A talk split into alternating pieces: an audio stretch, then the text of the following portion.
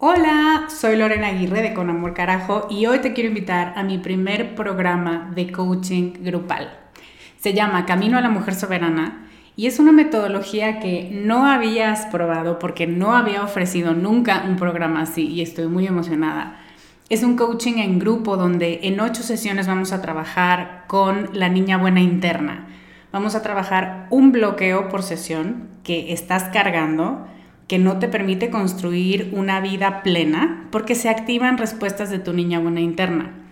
Y te voy a dar una práctica para ejercitar una habilidad que contrarreste este bloqueo y, muy importante, vas a tener el input, las vivencias y las mejores prácticas de tus pares, de otras que están igual de interesadas que tú en trabajar con esta niña y con esta soberana y de quienes te vas a enriquecer mucho.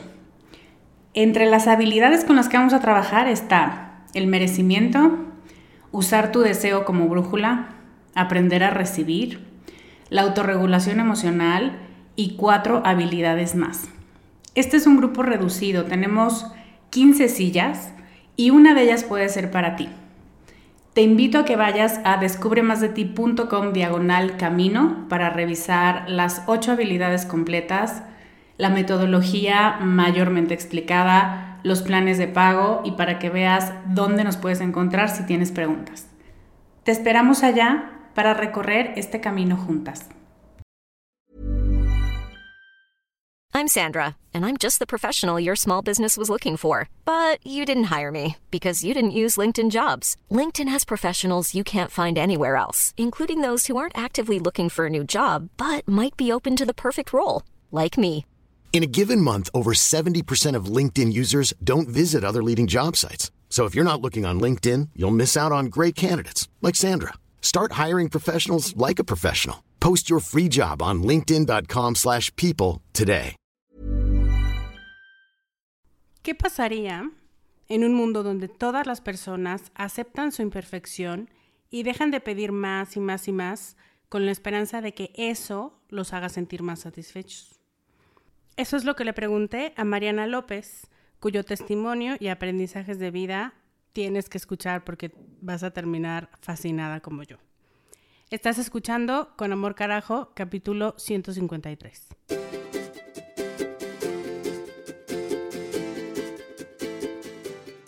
Bienvenida a Con Amor Carajo, el podcast para mujeres apasionadas donde hablamos de cómo educar tus emociones, tus ideas, tus prácticas espirituales y tus relaciones para que te atrevas a convertirte en más de ti, porque eso es lo que te hará vivir una vida más plena. No cambiar, sino ser más tú.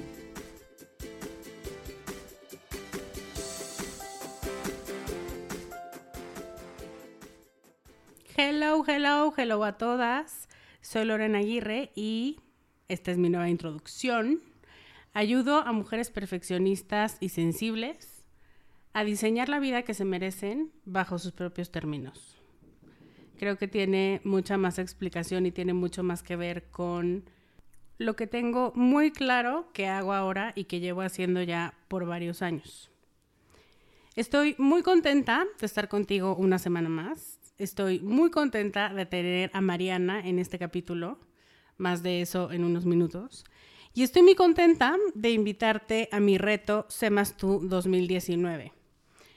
Te quiero contar un poquito más porque he recibido muchos mails sobre qué puedes esperar del reto. En contenido va a haber 21 mails que vas a recibir diariamente con 21 audios que te mueven a hacer algo diferente cada día. A lo que te invitan los retos es a muchas cosas diferentes. Procuré abarcar todas las áreas de tu vida y entonces vamos a hablar de observar tu pasado para entender tu futuro, que ese es uno de los retos favoritos. A identificar y a contar y a cantar tus fortalezas. A hacer contacto con tus emociones, con tu cuerpo, con tu espiritualidad y con quiénes son tus personas importantes Vamos a hablar de tu miedo y lo que te quiere decir, de tu alegría y lo que te quiere decir, de las razones por las que no eres tú y vas a descubrir cómo te quieres sentir este año. Y con esos títulos no llegué ni a la mitad de todos los retos que hay, porque son 21. En personas, voy a estar yo haciendo un Facebook Live semanal y respondiendo comentarios. Va a estar el equipo Descubre que es lo máximo en la vida. Y van a ver no una y no dos, sino 10 mentoras del reto que pasaron por este reto hace un año y que se apuntaron. Yo pregunté quién quiere apoyar a la nueva generación y ellas se anotaron. Y lo que quieren es observarte y escucharte y ayudar desde su experiencia. Y además de todo eso van a estar tus compañeras del reto, que quién sabe qué nos mande este año el destino, pero yo te puedo asegurar, porque ha sido la experiencia durante cuatro años seguidos, que van a ser alumnas y participantes súper divertidas, súper conscientes de los cambios que están viviendo, de lo que van encontrando en este reto sobre ellas mismas y sobre el mundo, y que cuando comparten todas esas conclusiones, todas nos beneficiamos. Entonces, acompañamiento no te va a faltar. En resultados, lo que puedo prometerte es un clavado profundo en ti. Para eso está pensado este reto un clavado en tu vida como está hoy y aprender a amarla como es. Claro que vas a ver en qué podría cambiar, pero no desde el castigo ni desde lo que deberías estar haciendo, pero tú por loser nefasta no haces. Ese no es mi estilo y creo que a estas alturas de la vida y del podcast lo sabes muy bien. La canción que yo canto es la compasión y la autocompasión siempre.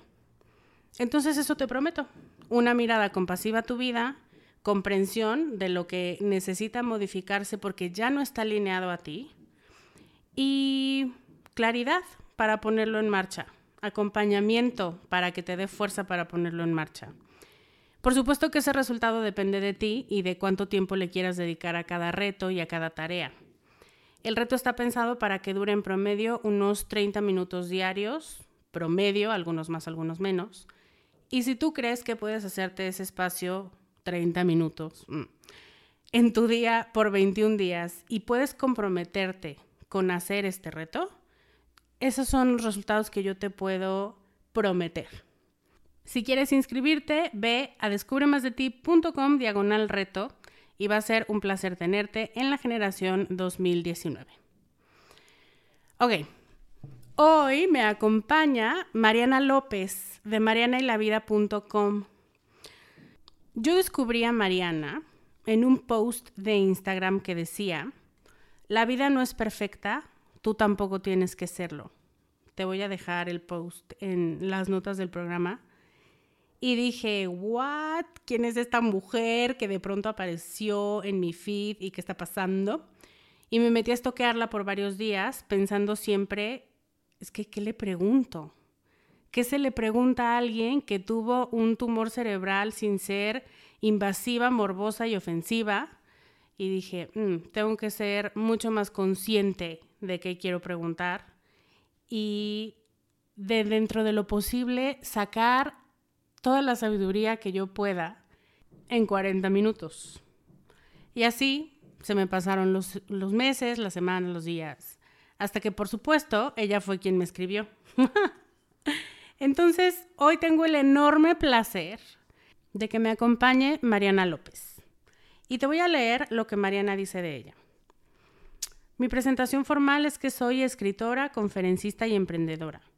Mi presentación informal es que soy una mujer de muchas ideas y una pasión enorme por compartirlas. Mi presentación poética, esto me encanta, es que nací dos veces. Perfeccionista extrema desde niña, siempre fui muy cumplida y sentía la necesidad de complacer a otros, de cumplir expectativas. Afortunadamente, a los 19 años, la vida me dio la oportunidad de volver a nacer. Después de sobrevivir una complicada cirugía en el cerebro y su proceso de rehabilitación, aprendí a verme de una manera diferente, fuerte, feliz y hermosamente imperfecta. Encontré mi valor en quien soy, no en quien debería ser. Por eso ahora mi misión es ayudar a otras mujeres a liberarse del perfeccionismo y de la necesidad de cumplir expectativas a través de cursos, asesorías y conferencias en mi plataforma Mariana y la Vida. Y creo que se queda corta, mi querida Mariana. Es una joya esta mujer. Mariana está aquí para hablarnos de valentía, de imperfección, de miedo y de vulnerabilidad. Todos temas conocidos, todos temas que yo sé que has estado trabajando, que te gustan, que todas tenemos en común.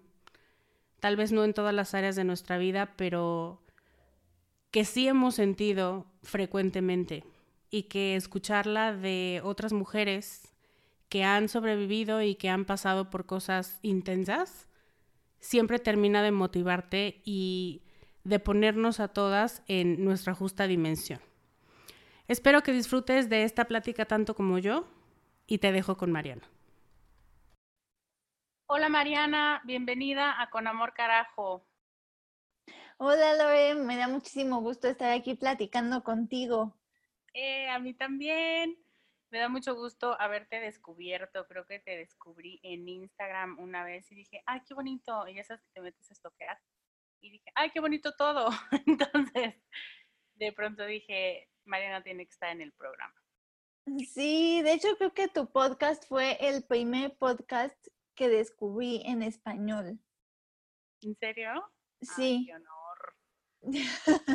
ya tiene, yo creo que fue, ya tiene un buen rato, como que no este, no estaba yo todavía así tan aficionada a los podcasts cuando lo descubrí y lo redescubrí recientemente, pero el tuyo fue el primero que encontré en español. Ay, pues qué padre. Oye, Mariana, me gustaría que nos cuentes un poco de ti y de a qué te dedicas y de dónde viene tu vocación por la que te dedicas a eso.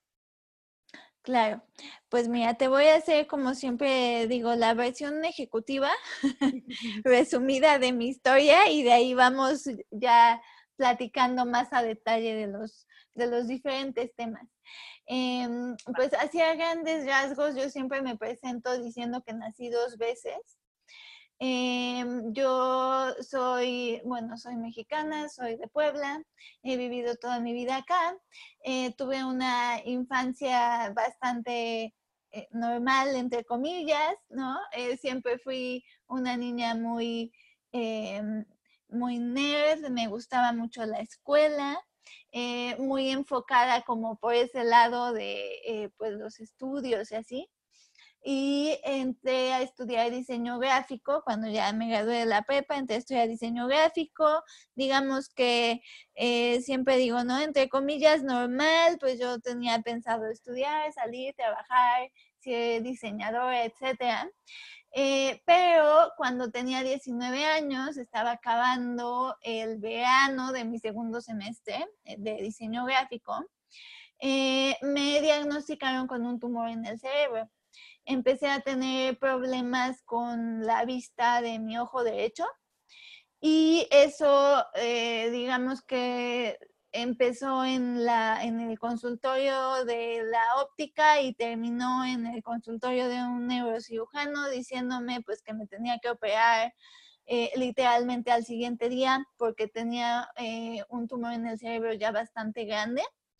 Eh, y pues ese fue como el punto aguas de mi vida que me cambió completamente, eh, pues en todos los sentidos, ¿no? Me cambió personalmente, me cambió eh, emocionalmente, espiritualmente, profesionalmente, me cambió la manera en la que veo la vida y mi visión de vida hacia futuro, ¿no? Entonces, digamos que a raíz de esa experiencia, con todo lo que aprendí, con todos los cambios que viví, pues mi vocación da un giro del diseño gráfico al desarrollo humano. Mm. Y pues caí completamente por accidente, ¿no? En esa, en esta área de estudio, por llamarla así. Yo nunca fue un interés mío Em, yo crecí en una familia de académicos, entonces eh, digamos que la superación personal no era exactamente algo así muy académico que digamos. Entonces nunca tuve una curiosidad por esa área hasta que yo misma la necesité cuando yo estaba tratando de trabajar pues todas estas cosas y cambios que estaban sucediendo en mi vida. Entonces, eh, pues descubro este mundo que ahora me parece fascinante del desarrollo humano, de, eh, entre comillas, superación personal, porque siento que es un término que ya está muy trillado y como que le quita el valor que tiene. Eh, pero me encanta todo este mundo, ¿no? Y empiezo a descubrir que yo misma puedo, eh, digamos, como que a través de mi trabajo personal, pues empiezo a descubrir toda esta área y retomo una vocación que siempre tuve de niña, que fue escribir empecé un blog para contar, tal cual nada más para contar mis experiencias y mis visitas al doctor y era como a lo mejor un poquito más humorístico, pero digamos que de ahí empezó a nacer esta vocación de compartir todo esto que estaba aprendiendo. Y pues todo eso me trajo hasta hoy con mi plataforma que tengo ahora que se llama Mariana y la Vida, en la que le escribo eh, pues a todo el mundo, pero eh, principalmente a mujeres. Yo, le, yo siempre digo, les escribo a mujeres, pero pues todos están bienvenidos a leer. Eh, y pues básicamente le escribo a mujeres que a lo mejor están batallando con cosas con las que yo batallaba y obviamente sigo batallando, ¿no? El perfeccionismo, las expectativas y todas estas cosas que vivimos todos los días que de pronto pueden como que volverse obstáculos, incluso más obstáculos que eh, pues un tumor en el cerebro, ¿no? Que fue básicamente lo que yo aprendí, o sea, que lo que realmente tenía que trabajar no era superar todo esto del tumor, sino más bien pues, eh, pues toda esta parte interna em, sobre mí, sobre mi autoconcepto, mi imagen, mi, mi visión de vida, etcétera. Wow. Sí, tu historia a mí siempre me ha parecido sumamente motivadora y las conclusiones a las que llegas sobre lo fuerte, lo intenso para mí era entender que internamente necesitaba hacer un cambio. Y, y, está hablándolo una persona que vivió una experiencia radical y y muy compleja. Entonces, escucharte a ti decirlo me parece, ay, no sé, es sumamente motivador.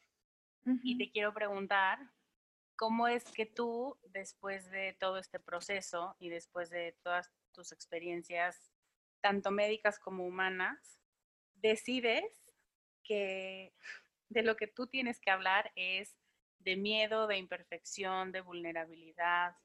¿Cómo es que te das cuenta que eso es lo que más duele y lo que más se necesita hablar en voz alta? Sí, pues fue un proceso, ¿no? todo, bueno, todo en la vida es un proceso, pero todo lo que he vivido ha sido un proceso también. Eh, porque de hecho no empecé hablando sobre eso, ¿no? al principio yo escribía más bien, pues como, eh, ¿cómo le podemos llamar? Como esta, eh, yo siempre vi esta experiencia como un antes y un después. Em, y bueno, hice un poquito de referencia a ello al principio cuando te conté de mí, de cómo era de niña y que era super nerd y todas estas cosas. Entonces, eh, hablo mucho sobre eso porque siento que es algo que me marcó y que es lo que me trae ahorita a darme cuenta de esto que dices que es lo importante, ¿no? porque eh, pues vivimos en un mundo en el que se idolatra o se glorifica a la superación. Por eso, por eso es que pongo entre comillas el término de superación personal, ¿no? Porque se entiende la superación personal como esta cuestión de Em, de superarlo todo, de, ser más fuerte que, cualquier obstáculo, de, de, casi, casi que, no sé, esta onda de conquistar la cima a pesar de todas las dificultades, pero, pero, pero como en un tono muy... Em, eh, pues como muy de, de fuerza sin tomar en cuenta esta parte humana, ¿no? O sea, como, como casi, casi sobrehumano, o sea, como estas historias. y, y, yo me di cuenta de que mi historia se entendía así y se entiende así, ¿no? Yo constantemente tengo que estar haciendo este énfasis porque la gente así ve mi historia, ¿no? Porque me ve y dice, wow, Mariana, ¿no? Tuvo un tumor en el cerebro y ahorita ya lo superó y cuántas cosas está haciendo, ¿no? Y ese es el enfoque. El enfoque es como esta, esta cuestión grande, ¿no? Como el, el, lo, lo espectacular, lo que te impresiona. Y realmente yo inicié escribiendo sobre eso y yo veía mi historia así, ¿no? Yo, yo me veía como, ah, la Mariana de antes de la cirugía era tímida, era introvertida, era eh, pues miedosa, ¿no? Como que no se atrevía a hacer muchas cosas, este, nerd, eh, eh, ¿no? Es, eso fue siempre algo que me pesó mucho, como no ser tan social como tendría que ser para alguien de mi edad, ¿no? Porque me gusta más quedarme en mi casa a ver películas el viernes en la noche que salir a una fiesta, ¿no? E, eso está mal, o sea, de entrada siempre viviendo con las expectativas y en este mundo que glorifica pues a los extrovertidos, a los que suben a la cima, van tal, no sé cuánto, pues yo sentía que hacia allá debía dirigirme. Y después de que me operan y supero el tumor en el cerebro y wow, ¿no? Qué fuerza, bla, bla, bla. Yo misma me creo esta historia y empiezo a darme cuenta de que digo, soy una nueva Mariana y ahora ya cambié, ¿no? Ya me atrevo a hacer más cosas, etcétera, etcétera, etcétera. Y todo este, como, como, como pasa con todo, con las dietas, con los cambios, con tal, todo lo que es así que sube de un jalón, pues de pronto tienes esta cuestión de que baja, ¿no? Cae. Y, eh, y pues eso me pasó a mí, o sea, de estar en este como casi, casi que éxtasis de decir soy una nueva persona y estoy ahora ya en la cima y nada me da miedo y vamos a conquistar el mundo, de pronto empiezo a lo que yo entendía como regresar a la vieja Mariana. Y entonces, de pronto, eh, después de una época de vamos a salir, sí, salgo el viernes, va, y me quedo afuera toda la noche, uh, sí, padrísimo. De pronto empiezo otra vez así como de, y sí, mejor me quedo en pijama en mi casa, a dormir en lugar de quedarme afuera toda la noche y llegar a las seis de la mañana, ¿no? O sea, y, y sí, mejor, este, ¿no? De pronto en la oficina con los clientes o tal, como que pues siempre he tenido una tendencia a ser introvertida y necesito este espacio para mí y de pronto era como demasiado así de, la, la, incomodidad social, ¿no? De estar en una reunión con gente que no conoces y los clientes y tal y no sé cuánto. Y entonces de pronto me empiezo a preguntar y digo, ¿qué pasó, no? ¿Qué pasó con todo lo que aprendí? ¿Por qué estoy regresando otra vez a ser esa vieja Mariana que no se atrevía y que tal y tal y tal? Y en un proceso muy largo que incluye, y siempre lo digo, no un proceso terapéutico, o sea, no fue algo que descubrí yo solita. Eh, de pronto me di cuenta de que esta narrativa que yo estaba haciendo de la vieja y la nueva Mariana no iba por ahí, ¿no? O sea, lo que tenía que aprender no era, ah, antes estaba mal y ahora ya estoy bien, y tengo que quedarme así. Lo que tenía que aprender era siempre estuve bien como era. O sea, yo, yo, Mariana es Mariana y sí, obviamente aprendes cosas y sí, obviamente tienes momentos de antes y después en tu vida, pero el antes y el después no es antes era de una manera y ahora soy de otra y esta es la manera buena, ¿no? O sea, es, es un, no, siempre he sido como soy y, y voy creciendo y más bien fue una, eh, una aceptación, o sea, completamente decir, esta es Mariana, esta soy yo, estas son las cosas que me gustan de Mariana, estas son las cosas que quiero trabajar de Mariana, pero todas esas cosas hacen lo que soy y así me acepto y así me quiero, ¿no? Y así me gusto. Y entonces es cuando me doy cuenta, yo lo que tengo que hablar es eso, porque porque y hay gente que me ha preguntado, ¿por qué haces tanto énfasis en esto de que eras nerd? ¿Por qué haces tanto énfasis en esto de que eras tímida o de que no te cuesta trabajo socializar? Y yo digo, porque hay muchísima gente como yo, porque hay gente introvertida, porque hay gente que, que camina en lugar de correr, porque hay gente que no, siempre digo, que no se avienta a la alberca, sino que baja por la escalerita y a esa gente nadie le habla. Claro. Porque la, entre comillas, superación personal es aventarte, no es bajar por la escalerita, ¿no? En la narrativa que conocemos. Y por eso es que es para mí tan importante hablar de ser vulnerable y hablar de, de una manera diferente de superación y de desarrollo y de crecimiento. Mm. Me encanta, me encanta, me encanta, porque incluso cuando me recuerdas mucho a mí misma, porque cuando yo empecé el podcast dije, es que es autoayuda, pero no es autoayuda. Y así fue como terminé diciendo autoayuda para las mujeres que la odian. O sea, que dices, sí. sí tengo que pensar en mí, pero no así. O sea, no es decir, acabo de ser testigo de una conversación donde alguien con la mejor intención de ayudar a otra persona le decía, pero ¿qué quieres? ¿Pero qué quieres? O sea, llegó un punto en el que hasta yo me sentí incómoda y yo no era la cuestionada, ¿me entiendes? hasta que la otra persona no dijo, quiero brillar y ser exitoso y ser feliz, el entrevistador le dijo, ok, muy bien. Y dije, uff, qué presión tenemos de decir, quiero ser una ganadora y quiero ser lo máximo en la vida y no me voy a dejar vencer y, y qué pasa si sí, o sea, ¿qué pasa si hay un día que dices, estoy hasta la madre, estoy agotada? Eh, ¿Eso me hace menos valiente? ¿O eso me hace una débil? ¿O eso me hace que no me merezca subirme al mundo y me quede en la banca de la gente que no quiere atender a la vida? ¿O cómo?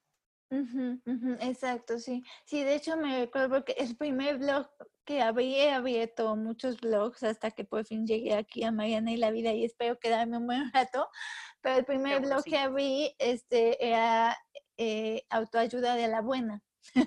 así, se, así era el eslogan. Porque sí, exacto, es lo mismo que a mí me pasa, ¿no? O sea, como que me, me tengo un poco de este, me, una maestra en la uni nos decía, es que esto me saca ronchas, esto me saca ronchas. Y, y como que me saca ronchas este discurso de, del éxito y de mm, aventarte y todo, ¿no? Porque no es que no quieras crecer, no es que no sea ese el objetivo, pero el discurso es, es eh, muy determinante, ¿no? Como que muy hay un camino y ese es el camino que debes seguir y además siempre es corre y más, más grande, más rápido, más fuerte, más exitoso, más todo, ¿no? Claro. Sí, es una exigencia que se supone que te ayuda, pero en el fondo lo que hace es esclavizarte a no ser humana. Y por eso es que creo que tu discurso y tus enseñanzas, y por eso es que te hacía esta pregunta, ¿por qué vulnerabilidad? Porque es parte del ser humano, porque no podemos esperar construir una mejor versión de nosotras si se nos olvida que parte de lo que somos es imperfecto. y que tú lo repitas y lo repitas me parece una medicina necesaria todo el tiempo. Y recordar que que te caigas no dice nada de ti, dice que eres humana y se acabó. Sí, sí, sí, sí. Ay.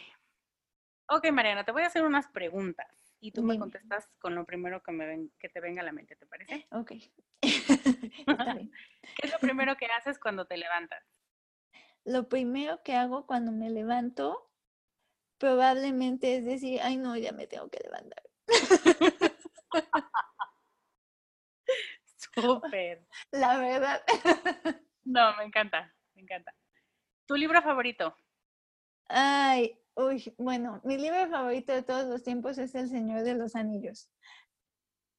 Pero eh, como que voy teniendo libros favoritos conforme voy leyendo. Ok. ¿Tu bebida favorita?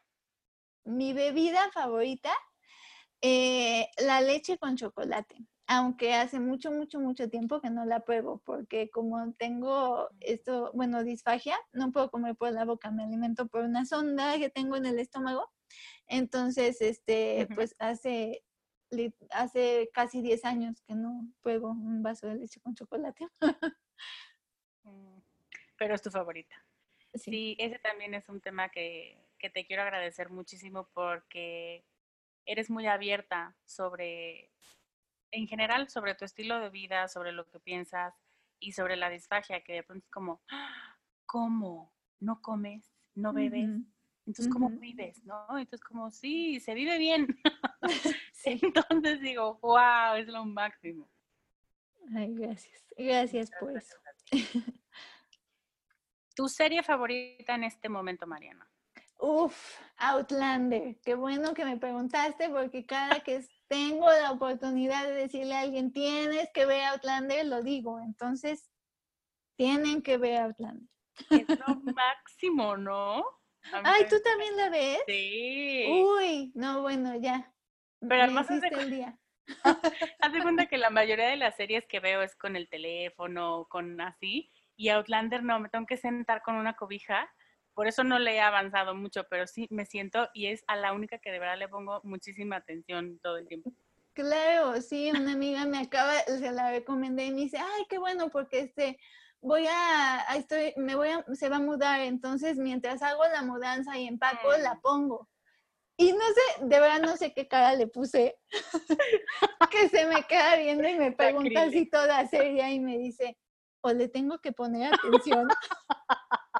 y le digo, sí, le tienes que poner atención. ok. Una frase que repitas mucho, Mariana. Una frase que repita mucho. Híjole, esa está más difícil. Este, no sé. Hay frases que me gustan mucho, pero no sé si tengo una frase que repita mucho. Mm, bueno, te puedo decir una frase que es la que más siempre, bueno, una frase que luego digo en mis conferencias y es la que siempre todo el mundo apunta y me dice que le gusta mucho, que es, claro. Eh, no puedes elegir lo que te pasa, pero sí puedes elegir cómo vives lo que te pasa.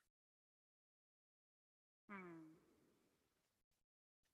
Y yo también te asocio con la frase de perfectamente imperfecta. Mm, Tres palabras que te definan, Mariana. Tres palabras que me definan. Intensa, ah, em, imperfecta y plena. Y si pudieras darle un regalo a cada mujer del mundo, ¿qué le regalarías? Pues la aceptación de su imperfección, o sea, el, el entender e, el amor a la imperfección. Muchas gracias. Ahora quisiera preguntarte, ¿qué es para ti ser valiente? Para mí, ser valiente, em, y qué bueno que me mandaste esa pregunta por adelantado, así voy a confesar que, este, que me mandaste mi acordeón, em, porque es algo que, que tuve que pensar, ¿no? Porque hablo mucho de ello, pero a veces como que no te pones a pensar qué es lo que estás diciendo cuando estás hablando, ¿no? Y ¿A qué yo te creo refieres en concreto? Exacto, como que tú lo sabes, pero explicarlo es diferente. Y llego a he, llegado a la conclusión de que para mí ser valiente es seguirte moviendo hacia, hacia adelante, pero entendiendo hacia adelante en el sentido de, de que sigues moviéndote para crecer. Em, porque yo creo que lo que el miedo hace, ¿no? hablando a lo mejor eh, del miedo como una especie de opuesto a la valentía, aunque bueno, podríamos hablar mucho de ello, pero el miedo te paraliza de cierto modo, ¿no? E, y si, esto es algo que siempre escuchas, o sea, ser valiente no quiere decir que no tienes miedo, ser valiente quiere decir que actúas aún teniendo miedo. Y para mí eso que, lo que eso quiere decir es que te, estás en constante movimiento, ¿no? Que no estás paralizado en un punto porque no sabes hacia dónde seguir. A lo mejor el paso que das es equivocado, a lo mejor incluso el paso que das es hacia atrás, ¿no? Como para, eh, a ver, recapitulo, me echo hacia atrás y entonces ya sigo hacia adelante, o eh, para rectificar el camino en el que estás, pero es ese constante movimiento, es no quedarte parada en el mismo lugar porque no sabes hacia dónde es el paso correcto, ¿no? Es dar el paso hacia donde lo tengas que dar, aunque después lo cambies, aunque después te eches para atrás. Em, y, pues, y decía, ok, seguir avanzando no quiere decir que no te puedes permitir estos momentos de, a ver, estoy pensando hacia dónde doy el paso, ¿no? Como de, de, estos momentos de respiro, pero no quedarte en el momento de respiro, ¿no? O sea, es, a ver, di un respiro, pero ahora doy el paso, no me quedo eternamente en el mismo lugar. Entonces, para mí ser valiente es estar en ese constante movimiento, seguir avanzando, sea cual sea ese camino, ¿no? Aun cuando avanzar pueda ser echarte dos pasos hacia atrás, pero no quedarte parada en el mismo lugar. Y porque si sabes que la imperfección es parte de la vida, sabes que para atrás es muy relativo, ¿no? Para atrás, ¿para quién? Porque a lo mejor para atrás era para plantar bien los pies y no necesariamente ir en retroceso. Sí, eh, es, como esta onda de, mm, a mí me gusta mucho el concepto de autocompasión, eh, como de, eh, y, cuando más me hizo sentido fue una vez que leí que decía, la autocompasión es tomar todas las, las razones, las decisiones correctas por las razones correctas no entendiendo como que no te equivocas, sino que cuando decides exigirte es porque en ese momento tu crecimiento eh, es hacia eso, ¿no? Es decir, me empujo un poquito más. Pero hay veces que el crecimiento es, hoy no me voy a empujar. Entonces, como que saber discernir cuándo hacia atrás es un retroceso y cuándo hacia atrás es el, el, el, exacto, el avanzar, ¿no? Entonces, eh, por eso más bien para mí es como esta onda de el movimiento, más que hacia adelante, hacia arriba, hacia abajo, hacia atrás, es estar en movimiento y no quedarte como parada en un solo lugar. Me encanta. Sí. A lot can happen in three years, like a chatbot may be your new best friend. But what won't change? Needing health insurance. United Healthcare Tri Term Medical Plans, underwritten by Golden Rule Insurance Company, offer flexible, budget friendly coverage that lasts nearly three years in some states. Learn more at uh1.com. ¿Me podrías decir, esta no te la mandé por anticipado, pero ahorita me está viniendo a la mente, alguna lección que te haya dado el miedo o qué es para ti el miedo? O las enseñanzas o alguna enseñanza que te haya dado cuando tú pensabas que lo que quería era, eh, pues no sé, lastimarte o echarte para atrás y en realidad lo que quería era ayudarte? ¿Te viene a la mente alguna? Sí, em, pues eh, creo que, digamos, en términos así como muy simples, ¿no? Sí, el miedo te protege de potenciales peligros, ¿no? O sea, el tener miedo de volar en avión, ¿no? Pues te protege del potencial riesgo de que el avión se caiga y explotes en el aire. Este, en términos así muy simples, ¿no? En términos ya personales, he aprendido, y a lo mejor suena cursi y a lo mejor suena trillado, pero literalmente he aprendido que el miedo es mi compañero. Eh, en el sentido literal de la palabra, de que me acompaña todos los días de mi vida, ¿no? Yo, el, para mí el, el tema del miedo es súper importante y es muy personal porque yo siempre me describí como una niña miedosa. O sea, para mí era como una de las etiquetas que me ponía, casi que de cajón, porque me dan miedo las cosas que eh, normalmente se asocian con la gente que es valiente o aventada, ¿no? Me da miedo volar en avión, me da miedo aventarme en paracaídas, me da miedo, eh, no sé, nadar con tiburones. Estas cosas que ves y admiras y que en las redes sociales son como, wow, ¿no? Como once in a lifetime opportunity. Este, esas son las cosas que a mí me dan miedo. Entonces, yo siempre pensé, pues, que pues que era muy miedosa y que estaba mal, ¿no? Porque, porque no podía ser más aventada como se supone que debía ser. Eh, después me di cuenta, pues, de todas las cosas que no me daban miedo y que a mucha gente sí, ¿no? Ah, no me da miedo dar una conferencia, ¿no? E, en, un público de, no sé, cientos de personas. No me da miedo eh, estar aquí admitiendo todos mis miedos, ¿no? Eh, este, no me dan, no me dan miedo cosas que a gente, todos tienen miedos, ¿no? Cuando me cae ese 20 de decir, a ver, o sea, hay muchas cosas que no me dan miedo, lo que pasa es que los miedos que me dan son los que se ven como más apantallantes en las películas. Eh, y entonces me asocio con ese, ese cliché de lo que es una persona valiente y digo, yo no soy así. Y eh, por un lado eso y por otro lado, sí hay personas que tienen, eh, que, que, tienen el miedo más presente que otras. No voy a decir más miedosas que otras porque ya no me gusta hablar en etiquetas, ¿no? Pero hay personas que tienen el miedo más presente que, que, otras. Y yo soy una persona que tiene el miedo muy presente, ¿no? O sea, yo soy esa persona que eh, hace unos meses fui a, un viaje a San Diego, iba en el avión. Eh, la azafata dice pongan en modo avión su teléfono. Yo soy de esas personas que, o sea, sí, a ver, el cinturón, modo avión, todo así como están pidiendo para...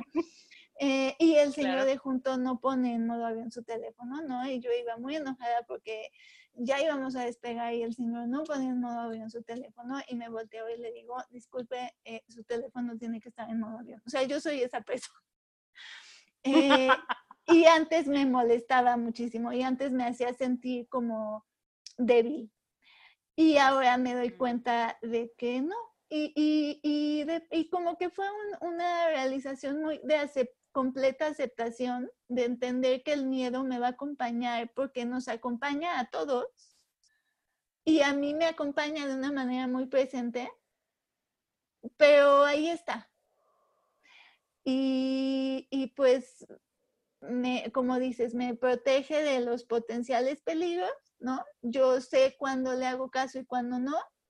A veces le hago más caso del que debería porque pues a veces sucede, pero me sigo moviendo. Lo que decíamos de la valentía, ¿no? O sea,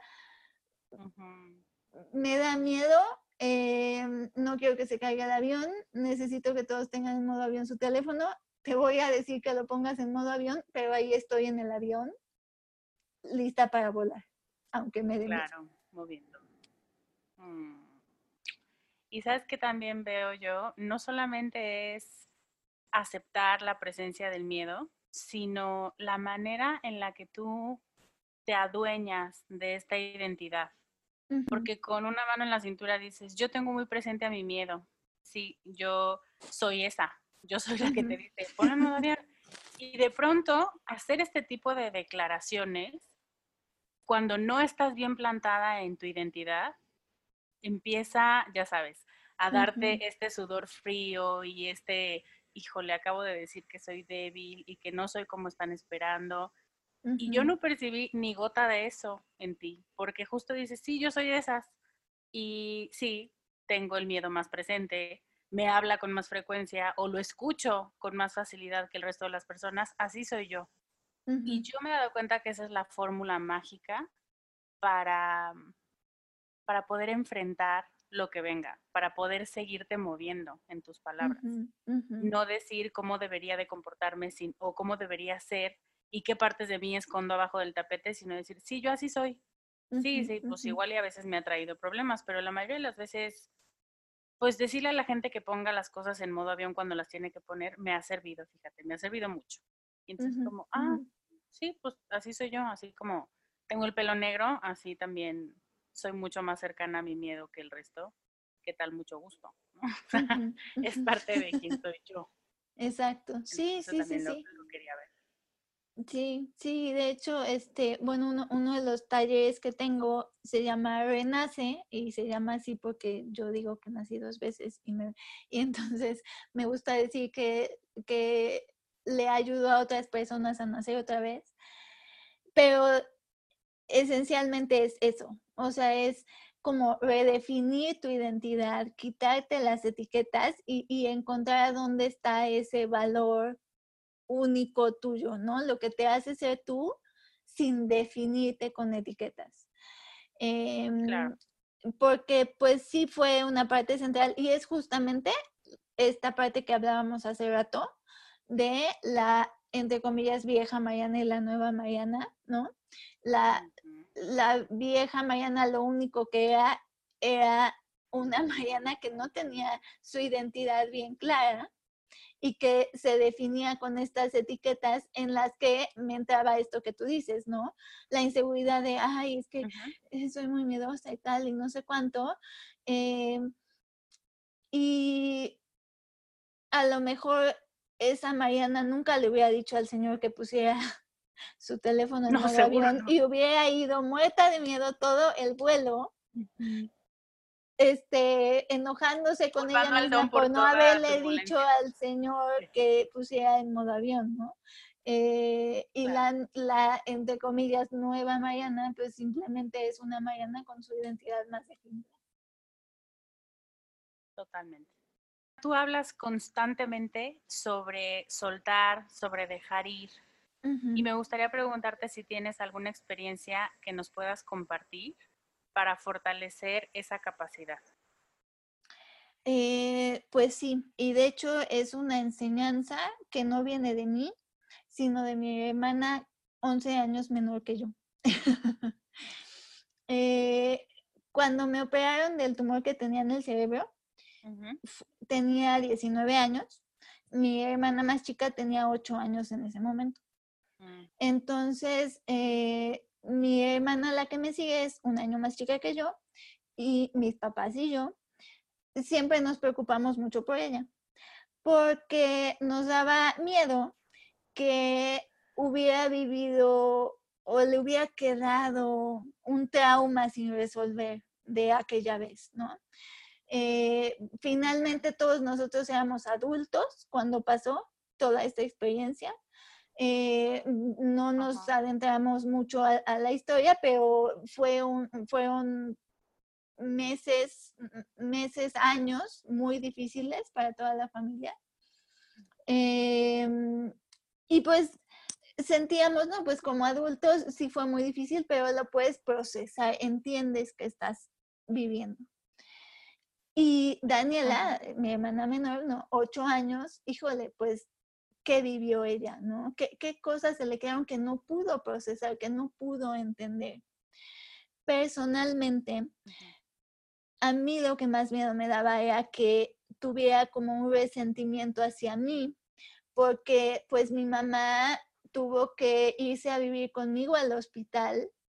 Eh, se convirtió en mi cuidadora esencialmente. Y pues yo sentía que le quité a su mamá, ¿no? A una niña de ocho años que necesita a su mamá. Y me daba miedo que, hubiera como un resentimiento ahí, obviamente eh, inconsciente, ¿no? Em, a lo mejor que no se diera cuenta, pero pues que en el fondo hubiera algo ahí.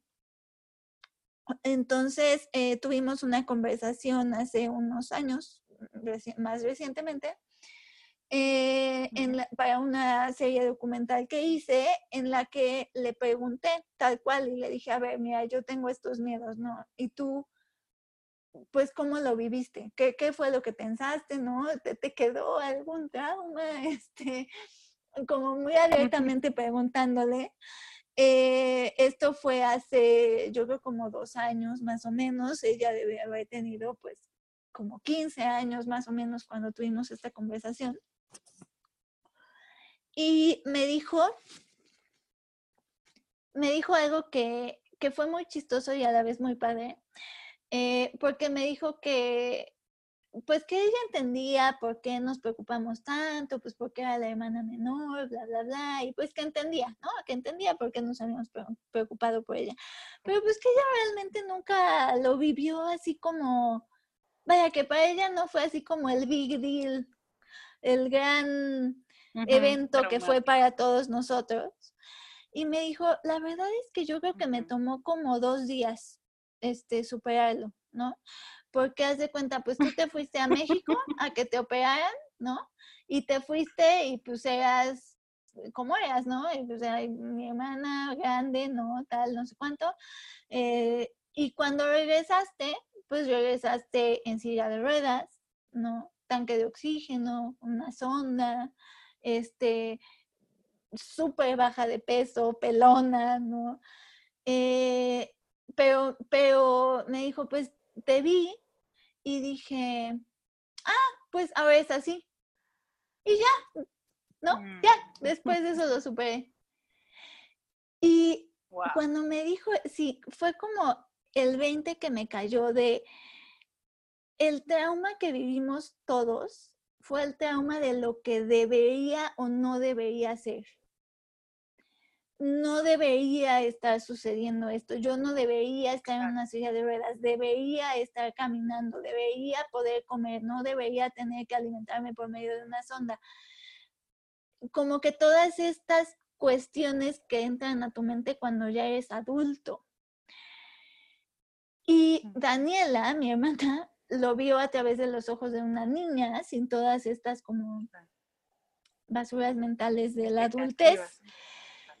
Y lo que estaba viendo no era lo que debería o no debería ser, lo que estaba viendo era lo que era. Ah, mm. mi hermana ahora está en una silla de ruedas. Así es. Ni mm. está mal, ni está bien, ni es mejor, ni es peor, ni debe o no debe ser. Simplemente así es. Ahorita está en de ruedas. Punto. Y de verdad que ese, o sea, e, e, yo creo que esa conversación con mi hermana fue como que lo que acabó de darle cierre a todo mi proceso y a todos mis, lo que aprendí, ese dejar ir las, el, lo que debe ser, lo que, la expectativa, el, el los debe, perdón, los deberías, y simplemente así es yo soy una persona que se complica la existencia. O sea, yo soy de esas personas que manda un mensaje y luego le da 80 mil vueltas de le debía haber puesto un signo de interrogación más, una carita feliz, este, el punto final fue demasiado eh, determinante, lo hubiera mandado sin punto, van a pensar que me enojé, este, y cuando cuando me dan todas esas cosas y doy vueltas y tal, no sé qué, de verdad, hay veces que digo, así es, ¿no? O sea, me acuerdo de la frase de mi hermana, ahora, ahora es así, así es. Y es como, ok, sí, así es, no está bien, no está mal, no nada, no deja de darle vueltas, así es. Y es, y, y, y para mí ese es el dejar, eso es dejar ir. O sea, es simplemente ver lo que es. Ay, Mariana darle las gracias a Daniela por esa lección porque tengo la piel chinita y unas cuantas lágrimas que no puedes ver mientras contabas la historia, pero es bien simple y cuando lo vemos dices, pues sí, yo no sé en qué momento del camino me compliqué tanto eh, los lentes, ¿no? En qué momento sofistiqué tanto los filtros que distorsioné la realidad. Y entonces sí, los niños tienen una gran enseñanza de, ah, ok, ahora es así, ahora es así. ¿Me adapto? ¿Qué es adaptar? O sea, es mi hermana, o cómo, ¿qué tengo que hacer? y, y, sí, es una lección súper dura donde cuando lo ves desde la adultez de no, porque pasan estas cosas y yo no hice nada para merecer esto y así, Y Daniela fue, ah, es una nueva cosa que tengo que meter en mi cabeza, pum, ya está. Que sí. como, Exacto. wow. Sí, es como lo más simple y lo más difícil del mundo al mismo tiempo. ayer, A la vez. ayer iba en un Uber y el, eh, no me acuerdo de qué veníamos platicando y el, el conductor de Uber me dijo una frase que le dice mucho su abuelita, que es, ¿para qué tanto brinco si el suelo está parejo? y me acordé ahorita de eso, porque es como, sí, damos demasiado brinco y el suelo está parejo. ya sé, las abuelas son muy sabias. Sí. Oye, Mariana, cuando tú invitas a las personas a vivir una vida imperfecta, ¿qué te viene a la mente? ¿Qué te imaginas? ¿Cuál es tu fantasía de lo que pasaría en una sociedad llena de personas que abrazan esta imperfección y esta vida imperfecta? Ay, pues mira, yo siempre, siempre digo que soy como mi simpatía, que mi deseo más grande en el mundo es la paz mundial. Este, y yo, y yo de verdad creo que eso es lo que pasaría, porque eh, apenas tomé un diplomado de desarrollo humano en el que uno de mis profesores nos dijo que el concepto de desarrollo humano estaba conceptualmente en contra de la vida.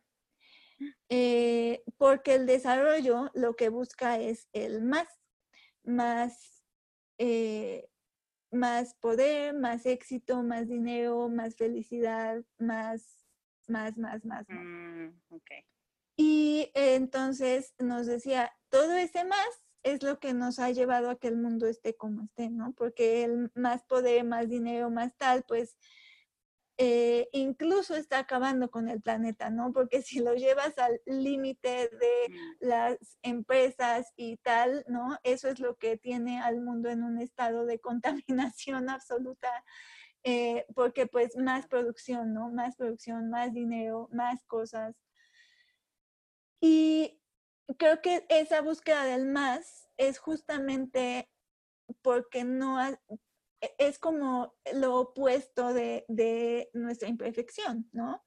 Eh, del permitirnos ser imperfectos. Es como, no, no, tengo que ser mejor, ser más exitoso, ser eh, más, em, no sé, tener una vida mejor, una vida perfecta es lo que buscamos, ¿no? Y entonces lo buscamos a través de, pues, de no, no permitirnos ser vulnerables, de, de tener más cosas, de vivir más experiencias, ¿no? Estas, como estas cosas que te digo de las experiencias de once in a lifetime, o sea, ahí es a donde buscamos salirnos de nuestra imperfección, ahí es a donde buscamos la vida perfecta y ahí es a donde nos perdemos.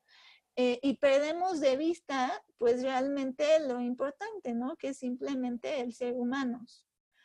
Eh, y convivir como humanos que somos eh, unos con otros.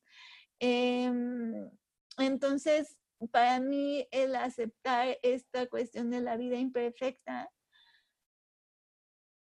digo, obviamente es como mucho más simple que eso, pero porque tu pregunta fue cuál es la visión que tienes del mundo en la vida imperfecta y la visión así a gran escala, eso es lo que veo, ¿no? O sea, es gente aceptando vivir en, en lo que es sin buscar todo el tiempo más, más, más. Eh, a un nivel pues ya más personal, más terrenal, ¿no? Más como de, bueno, ¿y a mí eso cómo me afecta? Eh, pues simplemente es eh, la plenitud, ¿no? O sea, es el, el, permitirte, em, el permitirte ser como es, el permitirte vivir lo que vives, el permitirte ir paso a paso, no tener que estar todo el tiempo corriendo, eh, no aspirar a lo que alguien, a lo que se supone que debe ser.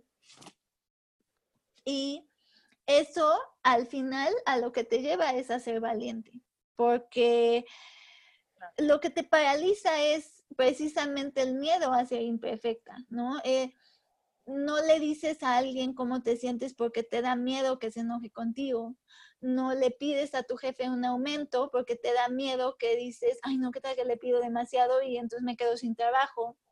Em, Mm. no te permites, no sé, ¿no? Eh, Platicando con mi mamá apenas, ¿no? No se permite un momento sentada en la sala sin hacer nada porque te da miedo que eso vaya en contra de lo que se supone que una mujer debe ser o hacer. Entonces, el aceptar ser imperfecta, pues te, te da muchos permisos, ¿no? Te da muchos permisos de hacer lo que quieres, de vivir la vida que quieres, de construir la vida que tú deseas. Mm. Y, y entonces te hace ser valiente porque te da ese permiso de intentarlo sin este miedo a ya no ser perfecta. No, me encanta tu visión y, y sí, yo sé que es una pregunta que incluía muchas cosas, pero sí creo que si es algo tan importante en tu vida y para ti, es porque sabes que si todos abrazáramos esta imperfección, Seríamos mucho más felices y tendríamos muchas menos expectativas absurdas sobre nosotros y sobre los otros. Sí, y es que, y es que las, eh, va escalando, ¿no? Porque es una expectativa absurda sobre ti y luego sobre, no sé, tu familia, sobre tu comunidad, sobre tu trabajo, sobre el mundo, y entonces, pues es cuando todo se sale de control. Totalmente. Ay, Mariana, muchas gracias. Tengo mis tres preguntas de cajón de cierre Sí. para ti. Y primero quisiera preguntarte, para ti, ¿qué es lo mejor de ser mujer? Ay, esa es la pregunta más difícil de todas, te juro. Cuando las leí dije, ay, esa es la más difícil sin caer en, en territorios este, peligrosos en, este, en esta época en la que vivimos. Pero creo que se resume o se reduce a lo que hemos venido platicando de esta cuestión del más, que creo que es una visión muy masculina del mundo. mm, Em, en términos, por ejemplo, como de gurús del desarrollo personal, tienes, por ejemplo, a Tony Robbins, que es pues completamente esta cuestión así de, no, sí, más, supera la cima, tal. Y tienes a muchas mujeres como tú, por ejemplo, que hablan un discurso completamente opuesto. mm, Y creo que esa es la visión que a, que, que a mí me, me gusta de esta visión femenina, em, que se ha confundido con debilidad y que creo que no tiene nada que ver con la debilidad, ¿no? Eh, apenas leí un artículo en el que hablan sobre la diferencia entre cómo las mujeres corren maratones y cómo los hombres corren maratones. Y entre las cosas que dicen es que los hombres son mejores en el sentido de que, de que creen que pueden empujarse un poquito más y entonces lo dan todo, haz de cuenta. Y las mujeres son mucho, mu- mucho mejores midiéndose y como corriendo con mesura, o sea, como, un pa- como midiendo su paso, ¿no? Como eh, controlando su paso para, para ujú, tener más resistencia a lo largo del camino. ujú, Y básicamente el Claro. artículo lo que dice es, ni una es mejor que la otra, ¿no? O sea, porque las mujeres, si una mujer que sabe mesurarse tuviera además esta, esta cuestión de, además sé cuándo me empujo, ujú, ganaría todos los maratones. mm, Y si un hombre que se empuja demasiado tuviera esta mesura, ¿no? Que a lo mejor se mata a la mitad porque se empujó demasiado, ganaría todos los maratones. Entonces, obviamente es una combinación. Claro. Pero a mí es, eso es lo que más me gusta, o sea, es, es esta, esta mesura, esta, eh, eh, eh, tomarte tu tiempo, eh, esta conexión, ¿no? Como que esta visión femenina que se contrapone a la visión masculina de más Mm, más, más poder, más dinero, más éxito, más, eh, más de todo, ¿no? y creo que esa visión es, es, lo que me encanta de, de, ser mujer y creo que esa visión femenina es la que hace mucha falta actualmente. Mm. Sí, yo también creo. Me encanta, me encanta tu respuesta. Me sentí como cuando te hablan en la clase de, a ver Lorena, como que cuando dijiste como tú y yo, ah, yo, estaba pensando en alguien más y yo, sí, la parte femenina. Oye, Mariana, ya lo contestaste un poquito, pero ¿qué querías ser de niña y en qué se parece a lo que haces hoy? Ah, bueno, sí, yo de niña quería ser escritora. Eh, hay gente que le cuesta mucho trabajo pensar que le gustaría ser o así. Ah, yo nunca tuve ese problema. Yo cuando estaba en tercero de kinder quise ser vendedora de persianas. ¿Vendedora de qué? Ah, de persianas. De persianas. wow. Y de ahí, cuando entré a primero de primaria, quise ser escritora y toda la primaria y como hasta segundo de secundaria dije que iba a ser escritora. En tercera de secundaria descubrí el diseño gráfico y dije, entonces estudio diseño gráfico, me encantó, me enamoré, me encanta el diseño gráfico, pero es muy chistoso que ahorita, ¿no? La vida me regresó a lo que quise ser durante ocho años de mi vida, toda mi infancia y mitad de mi adolescencia, ¿no? Que fue este, ser escritora. Y una muy buena, por cierto. Me encantan, me devoro tus posts. son muy ágiles y muy, muy padres. Ay, muchas gracias. Es lo que más me gusta realmente. O sea, porque pues hago muchas cosas y los cursos en línea, las asesorías y tal, pero como me identifico más, pues es como escritora. Me gusta mm. mucho. Y finalmente, Mariana, me gustaría preguntarte qué te inspira a ser más tú. Mm, creo que muchas personas me inspiran a ser más yo. Eh, todas las personas que son muy ellas me inspiran a ser más yo. Em, eh, por ejemplo, no sé, tú me inspiras a ser más yo. No, no, no te sientas como en la escuela, de qué va a decir. tú, tú, me inspiras a ser más yo todas las mujeres a, las que sigo en redes sociales, ¿no? Eh, en diferentes aspectos y diferentes mundos, ¿no? Eh, eh, no sé, por mencionar algunas, tú, Ana Ismendi, Mayra del Cerro, este, Paola Elízaga, eh, Marie Forleo, ¿no? Amy Porterfield. Este, hay tantas mujeres que, que, me inspiran a ser más yo en la vida real y yo soy mucho de películas y series y así y, y híjole, los para mí los personajes de las películas y las series y los libros que leo también también totalmente me, me inspiran a ser más yo, ¿no? Este, y hay muchas eh, por, seguir hablando de mujeres, ¿no? Hay muchas mujeres que, que, me inspiran mucho también en el mundo de la ficción. ¿Como quién? Híjole, por ejemplo, ahorita así, este, la primera que me viene a la mente es Rory Gilmore. Lorelai Gilmore y Emily Gilmore, las tres mujeres Gilmore, ¿por qué no?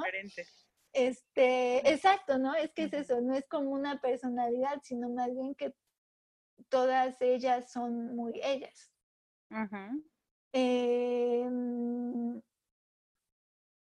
bueno, este, porque hablamos de Outlander, ¿por qué no mencionar también a Claire?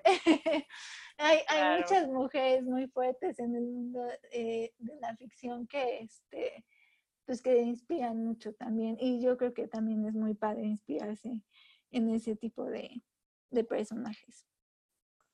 Sabes, eh, ahorita creo que para combinar esta pregunta con la de qué es lo que más te gusta de ser mujer, eh, hay una película que salió apenas que es eh, sobre, bueno, de hecho se llama María Magdalena, sobre la vida de María Magdalena, con Joaquín Phoenix y Rooney Mara. Mm. Rooney Mara sale de María Magdalena. Si puedes verla, mm. no te la pierdas, es increíble. Creo que es un gran símbolo de lo que es ser mujer y de este poder de la visión femenina en el mundo, pero además también creo que esa figura de María Magdalena, que no sé si es la figura histórica, ¿no? Yo a me gustaría pensar que sí, es, eh, la María Magdalena de esta película es con la que yo me voy a quedar. Vela y, y, vas a ver que seguramente también te va a inspirar a, ser más tú y a seguir amando ser mujer. Ay, sí, la voy a ver porque he visto, creo que vi un tráiler y la he visto anunciada, pero luego ya no supe qué pasó con ella, la voy a buscar y la veo. Sí, búscala y vela porque de verdad muy, muy padre. Muchas gracias, muchísimas gracias Mariana, me encantó esta entrevista.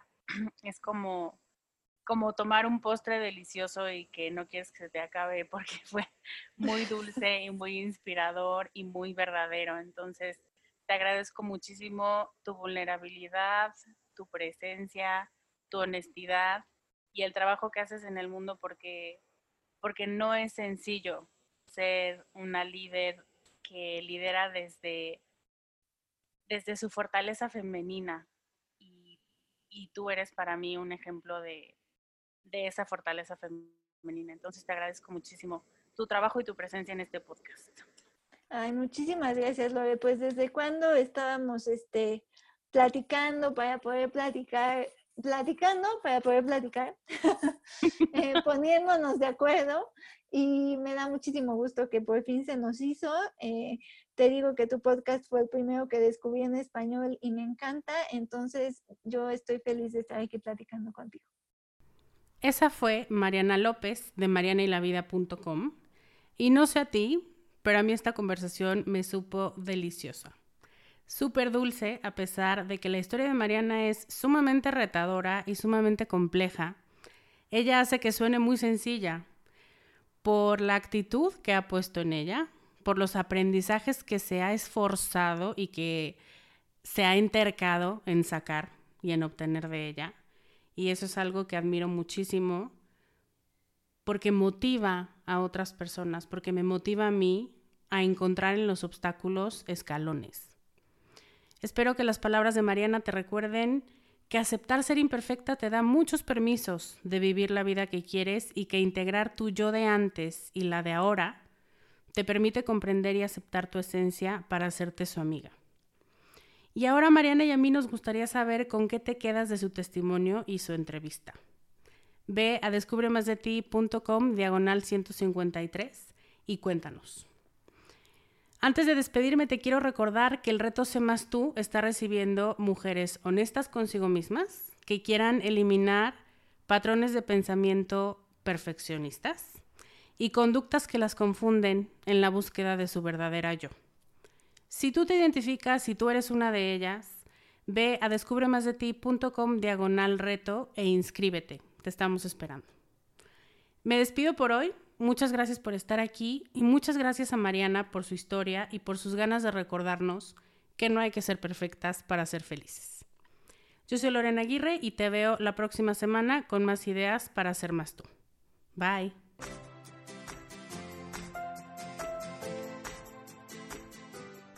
Este podcast, sus notas, regalos y links viven virtualmente en mi página www.descubremasdeti.com.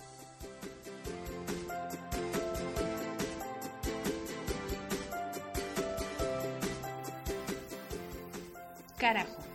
Locución adjetiva ponderativa malsonante que significa, entre muchas otras cosas, algo muy grande y muy intenso. En mi mundo así es como tienes que conocerte, valorarte y amarte, con una intensidad tan grande que no pases desapercibida. El mundo necesita que seas más tú y que nos enriquezcas a todos con tus habilidades, tus talentos y tus sueños. ¿Te atreves?